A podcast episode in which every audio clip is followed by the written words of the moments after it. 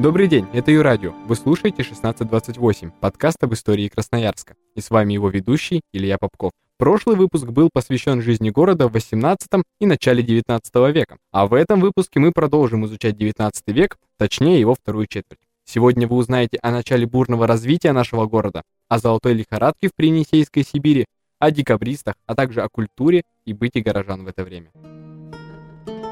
Первой половине 19 века население Красноярска начинает стремительно расти. Так, если в 1822 году в городе было 582 двора, то через 40 лет уже в 2,5 раза больше, а вообще население города достигает целых 10 тысяч человек. У такой отличной динамики было несколько причин. Тут и наплыв переселенцев из Европейской России, и увеличение числа ссыльных. Также способствовало развитию Красноярска изменение пути Сибирского тракта. Теперь он проходил через наш город, а это был очень важный маршрут, который связывал Европейскую Россию с Сибирью и Китаем. Важным фактором бурного роста стала и золотая лихорадка, которая началась в Сибири в то время. Золото искали буквально повсюду. Например, парк Роев ручей называется так по имени ручья, который протекает рядом, а ручей был назван так как раз потому, что в нем мыли золото. Для этого ведь нужно рыть грунт, потому и Роев. Таким образом, в город в те годы прибывают люди из разных сословий и даже разных национальностей. Можно было встретить, например, поляков. Так далеко от своей родины они оказались в результате ссылки после неудачного восстания 1830-31 годов. Напомню, что часть Польши, включая Варшаву, входила тогда в состав России. Но, конечно же, самыми интересными людьми из тех, кто оказался в Сибири не по своей воле в этот период, являются сильные декабристы, о которых мы скажем чуть позже. Мощным импульсом для развития города стало создание Енисейской губернии с центром в Красноярске. Это произошло в 1822 году. Территория губернии почти совпадала с современной территорией Красноярского края и Хакасии. Первым губернатором Енисейской губернии стал Александр Петрович Степанов. В свое время он служил у Багратиона и Суворова, принимал участие в Отечественной войне 1812 года. Он вообще был по-настоящему просвещенным человеком, автором художественных произведений, которые одобрял сам Пушкин, и краеведческих трудов. Перейдем к хозяйственной жизни города того времени. На примере Красноярска мы видим общую неразвитость капитализма в сибирских городах.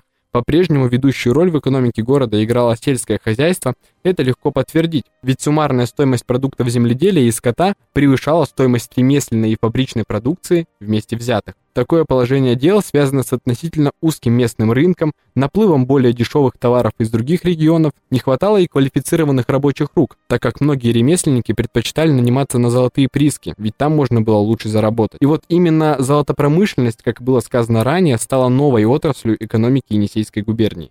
В 1840-е годы город стал самым крупным в мире центром добычи золота. Как раз на 40-е и 50-е годы приходится ее пик – на один вложенный рубль промышленники получали целых 800-850 рублей прибыли. Однако уже к началу 60-х годов наиболее богатые россыпи были отработаны, и добыча золота в губернии резко сократилась. Отмечу и развитие частной торговли. Говоря об обществе того времени, отмечу увеличение числа дворян, Дворяне из Европейской России приезжали сюда как раз, например, для приобретения золотых приисков. Привозили они с собой крепостных крестьян и дворовых людей. Их положение в городе было самым бесправным. Любопытное положение казачества. Сейчас казаки уже постепенно растворялись в среде городских жителей, чиновников. Например, именно из исконных казачьей семьи вышел и Василий Суриков, великий художник, которого мы вспоминаем из выпуска в выпуск. Увеличилось тогда и количество наемных работников а их положение было просто ужасным. Люди трудились 13-14 с половиной часов в сутки, а поскольку получали они за это очень небольшие деньги, то приходилось работать и сверхурочно. Изнурительный труд, плохая пища и условия жилья, полная антисанитария – все это приводило к заболеваниям и большой смертности. Нередко до половины рабочих не выходили на работу из-за болезней. Надо ли говорить, что никакой больничный не оплачивался? Условия, на которых люди нанимались к владельцам лавок, кондитерских гостиниц, были не намного лучше. Конечно, все это обостряло социальные конфликты. Рабочие приисков устраивали стачки, то есть прекращение работы до выполнения определенных требований. Зачастую эти выступления рабочих жестко подавлялись. Вообще в городе в это время четче стали выделяться имущие и неимущие слои населения. Богатые люди и крупные чиновники Красноярска – переезжают в каменные дома или красивые деревянные особняки, могут позволить себе танцы, карточные игры, бильярд в здании общественного собрания, которое сейчас располагается на проспекте Мира. На острове Татышев даже сам губернатор принимал участие в охоте на зайцев.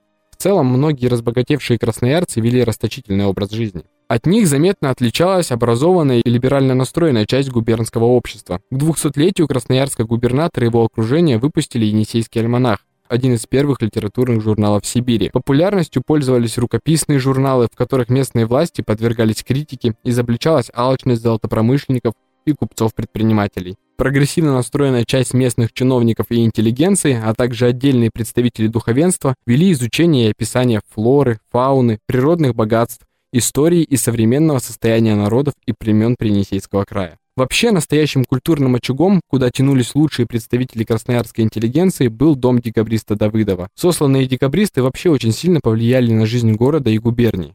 Они занимались образованием, медициной, помогали беднякам, занимались литературой и наукой, развитием сельского хозяйства. Я напомню, что декабристы – это участники восстания 14 декабря 1825 года в Петербурге и восстания Черниговского полка в Украине. Они боролись против единоличной императорской власти, против крепостного права, за всеобщее равенство перед законом. После подавления восстания пятеро декабристов казнили, а 113 человек приговорили к ссылке в Сибирь. 31 участник движения находился на территории Енисейской губернии. Что же касается трудового населения города, то оно не имело доступа к настоящей культуре, ее заменял кабак. В нем трудящиеся получали забвение от тяжелой работы и таких же условий жизни. В это время на каждого мужчину от младенца до старика ежегодно приходилось до одного ведра выпитого вина, а с учетом самогона варенья это количество следует увеличить по крайней мере вдвое. Несмотря на попытки государства улучшить ситуацию с образованием, фактически в середине столетия из 100 жителей города только двое знали грамоту. В целом же уровень образования по-прежнему определялся домашним обучением, которое могли позволить себе немногие. Но такая ситуация в общем была характерна для всей страны. Было бы неправильно все же не сказать об усложнении духовной жизни и самосознания красноярцев. В это время в городе появляются первые памятники, строится часовня Пороскевой Пятницы, один из символов города. Улучшается и городское пространство. Обустраивается набережная Енисея и Качи, прокладываются тротуары, проводится озеленение. Подводя итог, можно сказать, что к 1861 году Красноярск отставал экономически от всех сибирских и многих российских губернских центров, но об общественной и культурной жизни такого сказать нельзя. На этом и заканчивается сегодняшний выпуск подкаста 1628, а выпуск следующий будет посвящен Красноярску в эпоху реформ Александра II.